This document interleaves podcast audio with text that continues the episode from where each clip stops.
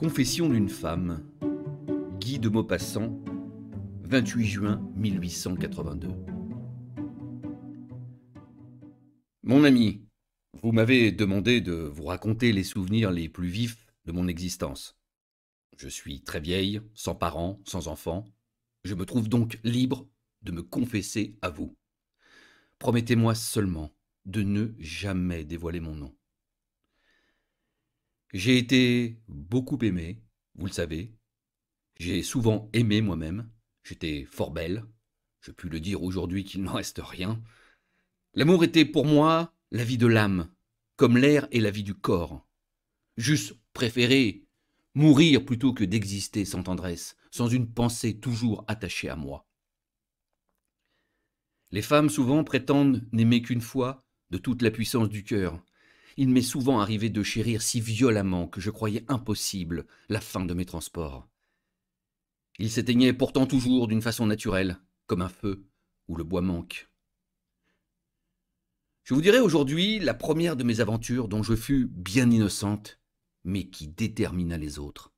L'horrible vengeance de cet affreux pharmacien du PEC m'a rappelé le drame épouvantable auquel j'assistais bien malgré moi. J'étais marié depuis un an avec un homme euh, riche, le comte Hervé de Caire, un breton de vieille race que je n'aimais point, bien entendu. L'amour, le vrai, a besoin, je le crois, du moins, de liberté et d'obstacles en même temps. L'amour imposé, sanctionné par la loi, béni par le prêtre, est-ce de l'amour? Un baiser légal ne vaut jamais un baiser volé. Mon mari était de haute taille, élégant, et vraiment grand seigneur d'allure, mais il manquait d'intelligence. Il parlait net et mettait des opinions qui coupaient comme des lames. On sentait son esprit plein de pensées toutes faites mises en lui par ses pères et mères qui les tenaient eux-mêmes de leurs ancêtres.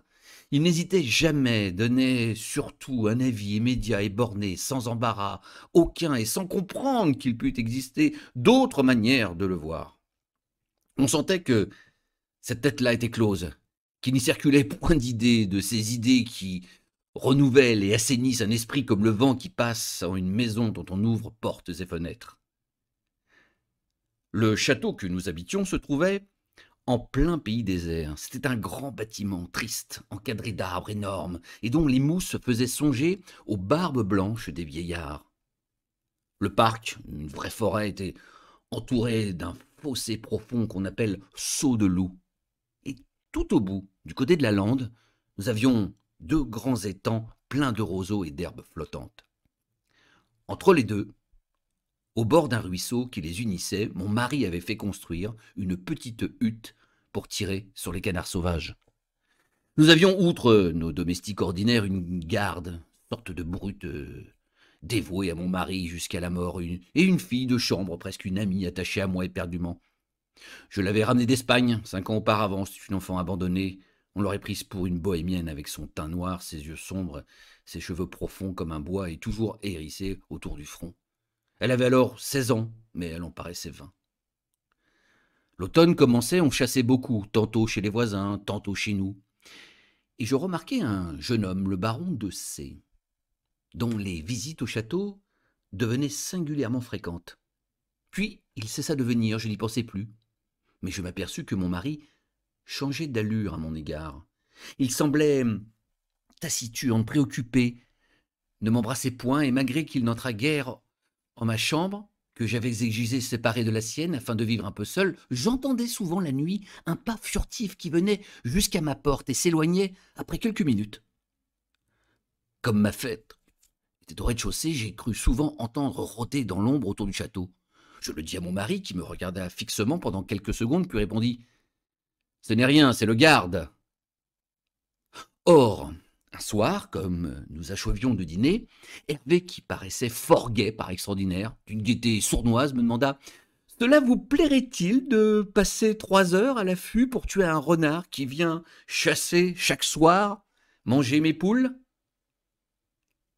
Je fus surpris. J'hésitais, mais comme il me considérait avec une obstination singulière, je finis par répondre Mais certainement, mon ami.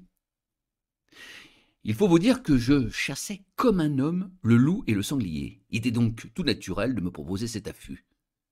Mais mon mari, tout d'un coup, eut l'air étrangement nerveux, et pendant toute la soirée, il s'agita, se levant et se rasseyant fiévreusement. Vers dix heures, il me dit soudain Êtes-vous prête?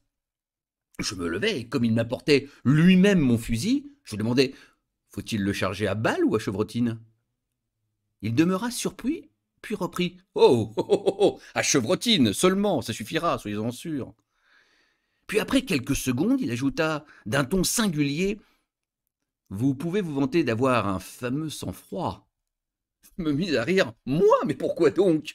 Du sang-froid Pour aller tuer un renard Mais à quoi songez-vous, mon ami? Et nous voilà partis sans bruit à travers le parc. Toute la maison dormait. La pleine lune semblait teindre en jaune le vieux bâtiment sombre dont le toit d'ardoise luisait. Les deux tourelles qui le flanquaient portaient sur leur fête deux plaques de lumière, et aucun bruit ne troublait le silence de cette nuit claire et triste, douce et pesante, qui semblait morte. Pas un frisson d'air, pas un cri de crapaud, pas un gémissement de chouette, un engourdissement lugubre s'était appesanti sur tout.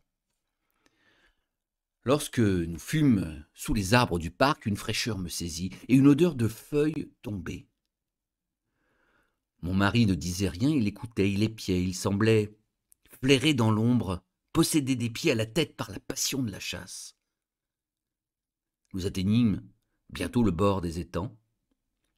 Leur chevelure de jonc restait immobile, aucun souffle ne le caressait, mais des mouvements à peine sensibles couraient dans l'eau. Parfois un point remuait à la surface, et de là des cercles légers, pareils à des rides lumineuses qui s'agrandissaient sans fin. Quand nous atteignîmes la hutte, nous devions nous embusquer. Mon mari me fit passer la première. Puis il arma lentement son fusil et le claquement sec des batteries me produisit un effet étrange. Il me sentit frémir et demanda Est-ce que par hasard cette épreuve vous suffirait? Alors partez Je répondis fort surprise Pas du tout, je ne suis point venu pour m'en retourner. Êtes-vous drôle ce soir? Il murmura Comme vous voudrez. Et nous demeurâmes immobiles. Au bout d'une demi-heure environ, comme rien ne troublait la lourde et claire tranquillité de cette nuit d'automne, je dis tout bas Êtes-vous bien sûr qu'il passe par ici? Hervé eut une secousse comme si je l'avais mordu, et la bouche dans mon oreille. J'en suis sûr, entendez-vous? Le silence recommença. Je crois que je recommençais à m'assoupir quand mon mari me serra le bras, et sa voix sifflante changée prononça Le voyez-vous Là-bas les arbres. J'avais beau regarder, je ne distinguais rien. Et lentement Hervé épaula tout en me fixant dans les yeux. Je me tenais prête moi-même à tirer, et soudain voilà qu'à trente pas, devant nous, un homme apparut en pleine lumière, qui s'en à pas rapide, le corps penché, comme s'il eût fui. Je fus tellement stupéfaite que je jetai un cri violent, mais avant que j'eusse pu me retourner, une flamme passa devant mes yeux, une détonation m'étourdit, et je vis l'homme rouler sur le sol comme un loup qui reçoit une balle. Je poussai des clameurs aiguës, épouvantées, prises de folie. Alors une main furieuse, celle d'Hervé, me saisit par la gorge. Je fus terrassé, puis enlevé dans ses bras robustes. Il courut, me tenant en l'air vers le corps étendu sur l'herbe. Il me jeta dessus violemment, comme s'il eût voulu me briser la tête. Je me sentis perdu. Il allait me tuer. Et déjà il se levait sur mon front son talon, quand à son tour il fut enlacé, renversé, sans que j'eusse compris encore ce qui se passait. Je me dressai brusquement et je vis à genoux sur lui Paquita, ma bonne, qui cramponnait comme un chat furieux, crispé, éperdu, lui arrachait la barbe, les moustaches et la peau du visage. Puis, comme saisie brusquement d'une autre idée, elle se releva et, se jetant sur le cadavre, l'enlaça à plein bras, le baisant sur les yeux, sur la bouche, ouvrant de ses lèvres les lèvres mortes, y cherchant un souffle et la profonde caresse des amants. Mon mari relevé regardait. Il comprit et, tombant à mes pieds, Oh, pardon, chérie. Chérie, pardon, je t'ai soupçonné, j'ai tué l'amant de cette fille, c'est mon garde qui m'a trompé. Moi, je regardais les étranges baisers de ce mort, et de cette vivante, et ses sanglots à elle, et ses sursauts d'amour désespéré. Et de ce moment, je compris que je serais infidèle à mon mari.